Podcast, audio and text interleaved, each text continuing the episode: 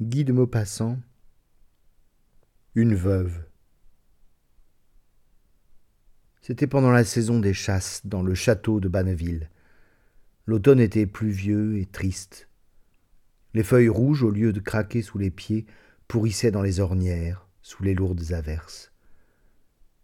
La forêt, presque dépouillée, était humide comme une salle de bain. Quand on entrait dedans, sous les grands arbres fouettés par les grains, une odeur moisie, une buée d'eau tombée, d'herbes trempées, de terre mouillée vous enveloppait, et les tireurs, courbés sous cette inondation continue, et les chiens mornes, la queue basse et le poil collé sur les côtes, et les jeunes chasseresses, en leur taille de drap collante et traversée de pluie, rentraient chaque soir là de corps et d'esprit. Dans le grand salon, après dîner, on jouait au loto, sans plaisir, tandis que le vent faisait sur les volets des poussées bruyantes et lançait les vieilles girouettes en des tournoiements de toupies. On voulut alors conter des histoires, comme il est dit en des livres, mais personne n'inventait rien d'amusant. Les chasseurs narraient des aventures à coups de fusil, des boucheries de lapins et les femmes se creusaient la tête sans y découvrir jamais l'imagination de Scheherazade. On allait renoncer à ce divertissement quand une jeune femme, en jouant, sans y penser, avec la main d'une vieille tante restée fille, remarqua une petite bague faite avec des cheveux blonds, qu'elle avait vue souvent sans y réfléchir. Alors, en la faisant rouler doucement autour du doigt, elle demanda Dites donc, tante, Qu'est-ce que c'est que cette bague? On dirait des cheveux d'enfant. La vieille demoiselle rougit, puis pâlit, puis d'une voix tremblante C'est si triste, si triste que je n'en veux jamais parler. Tout le malheur de ma vie vient de là. J'étais toute jeune alors, et le souvenir m'est resté si douloureux que je pleure chaque fois en y repensant. Non, je ne veux pas. On voulut aussitôt connaître l'histoire, mais la tante refusait de la dire. On finit enfin par la prier tant qu'elle se décida. Vous m'avez souvent entendu parler de la famille de Santhèse éteinte aujourd'hui. J'ai connu les trois derniers hommes de cette maison. Ils sont morts tous les trois de la même façon. Voici les cheveux du dernier. Il avait treize ans quand il s'est tué pour moi. Cela vous paraît étrange, n'est-ce pas? Oh, c'était une race singulière, des fous si l'on veut, mais des fous charmants, des fous par amour. Tous, de père en fils, avaient des passions violentes, de grands élans de tout leur être qui les poussaient aux choses les plus exaltées, au dévouement fanatique et même au crime. C'était en eux cela, ainsi que la dévotion ardente est dans certaines âmes. Ceux qui se font trappistes n'ont pas la même nature que les coureurs de salon. On disait dans la parenté amoureux comme un synthèse. Rien qu'à les voir, on le devinait. Ils avaient tous les cheveux bouclés bas sur le front, la barbe frisée et des yeux larges, larges, dont le rayon entrait en vous et vous troublait sans qu'on sût pourquoi. Le grand-père de celui-ci, dont voici le seul souvenir après beaucoup d'aventures, et des duels et des enlèvements de femmes, devint passionnément épris vers soixante-cinq ans de la fille de son fermier. Je les ai connus tous les deux. Elle était blonde, pâle, distinguée, avec un parler lent, une voix molle et un regard si doux, si doux que l'on aurait dit une madone. Le vieux seigneur la prit chez lui, et il fut bientôt si captivé qu'il ne pouvait se passer d'elle une minute. Sa fille et sa belle-fille qui habitaient le château trouvaient cela naturel, tant l'amour était de tradition dans la maison. Quand il s'agissait de passion, rien ne les étonnait, et si l'on parlait devant elles de penchants contrariés, d'amants désunis, même de vengeance après des trahisons, elles disaient toutes les deux du même ton désolé Oh, comme il ou elle a dû souffrir pour en arriver là. Rien de plus.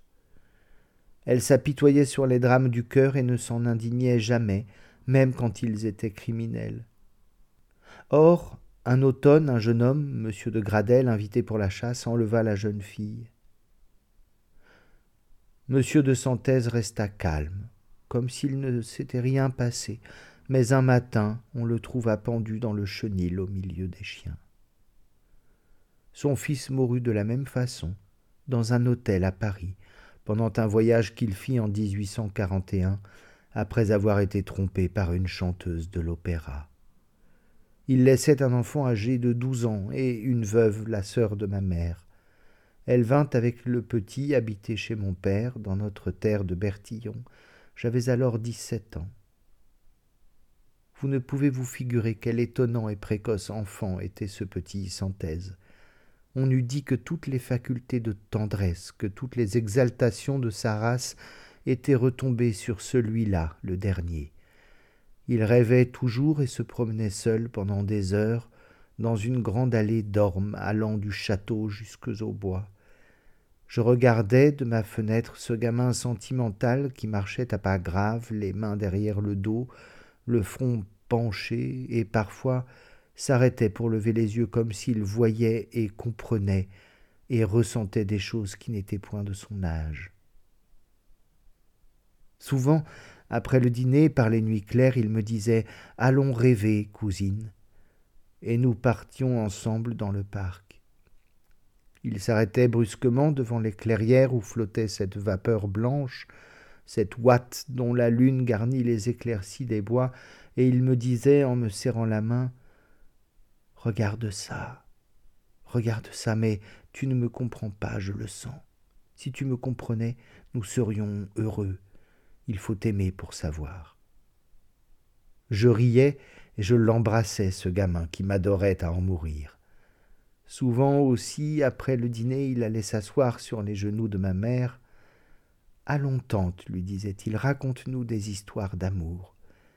Et ma mère, par plaisanterie, lui disait toutes les légendes de sa famille, toutes les aventures passionnées de ses pères, car on en citait des mille et des mille, de vraies et de fausses.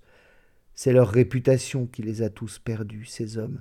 Ils se montaient la tête et se faisaient gloire ensuite de ne point laisser mentir la renommée de leur maison. Il s'exaltait, le petit, à ces récits tendres ou terribles, et parfois il tapait des mains en répétant Moi aussi, moi aussi, je sais aimer mieux que tous.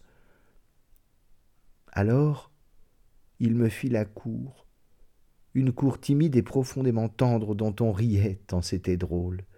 Chaque matin j'avais des fleurs cueillies par lui, et chaque soir, avant de remonter dans sa chambre, il me baisait la main en murmurant Je t'aime. Je fus coupable, bien coupable, et j'en pleure encore sans cesse. Et j'en ai fait pénitence toute ma vie, et je suis restée vieille fille. Ou plutôt non, je suis restée comme fiancée veuve, veuve de lui.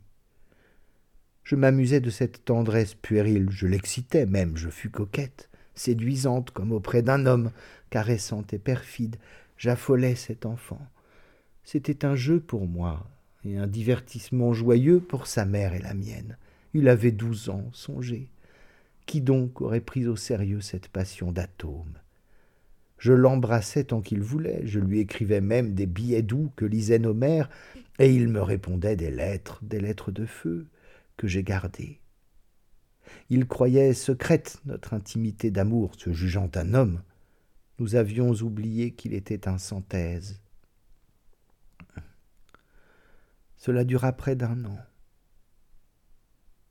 Un soir, dans le parc, il s'abattit à mes genoux et baisant le bas de ma robe avec un élan furieux, il répétait Je t'aime, je t'aime, je t'aime à en mourir. Si tu me trompes jamais, entends-tu, si tu m'abandonnes pour un autre, je ferai comme mon père. Et il ajouta d'une voix profonde à donner un frisson Tu sais ce qu'il a fait. Puis, comme je restais interdite, il se releva et se dressant sur la pointe des pieds pour arriver à mon oreille, car j'étais plus grande que lui, il modula mon nom, mon petit nom, Geneviève, d'un ton si doux, si joli, si tendre que j'en frissonnais jusqu'aux pieds. Je balbutiais Rentrons, rentrons. Il ne dit plus rien et me suivit, mais comme nous allions gravir les marches du perron, il m'arrêta. Tu sais, Si tu m'abandonnes, je me tue. Je compris cette fois que j'avais été trop loin, et je devins réservé. Comme il m'en faisait un jour des reproches, je répondis Mais tu es maintenant trop grand pour plaisanter, et trop jeune pour un amour sérieux. J'attends. Je m'en croyais quitte ainsi. On le mit en pension à l'automne. Quand il revint l'été suivant, j'avais un fiancé. Il comprit tout de suite et garda pendant huit jours un air si réfléchi que je demeurai très inquiète. Le neuvième jour, au matin, j'aperçus en me levant un petit papier glissé sous ma porte. Je le saisis, je l'ouvris, et je lus Tu m'as abandonné et tu sais ce que je t'ai dit. C'est ma mort que tu as ordonnée. Comme je ne veux pas être trouvé par un autre que par toi, viens dans le parc, juste à la place où je t'ai dit l'an dernier que je t'aimais, et regarde dans l'air. Je me sentais devenir folle. Je m'habillai vite et vite, et je courus, je courus à tomber épuisé jusqu'à l'endroit désigné. Sa petite casquette de pension était par terre, dans la boue. Il avait plu toute la nuit. Je levai les yeux et j'aperçus quelque chose qui se berçait dans les feuilles, car il faisait du vent, beaucoup de vent. Je ne sais plus après ça ce que j'ai fait. J'ai dû hurler d'abord, m'évanouir peut-être et tomber, puis courir au château. Je repris ma raison dans mon lit, avec ma mère à mon chevet. Je crus que j'avais rêvé tout cela dans un affreux délire. Je balbutiais, et lui, lui, Gontran, on ne me répondit pas. C'était vrai. Je n'osais pas le revoir, mais je demandais une longue mèche de ses cheveux blonds. La, la voici. Et la vieille demoiselle tendait sa main tremblante dans un geste désespéré. Puis elle se moucha plusieurs fois, s'essuya les yeux et reprit j'ai rompu mon mariage sans dire pourquoi, et je suis restée toujours la veuve de cet enfant de treize ans. Puis sa tête tomba sur sa poitrine et elle pleura longtemps des larmes pensives. Et comme on gagnait les chambres pour dormir, un gros chasseur, dont elle avait troublé la quiétude, souffla dans l'oreille de son voisin Oh, n'est-ce pas malheureux d'être sentimental à ce point-là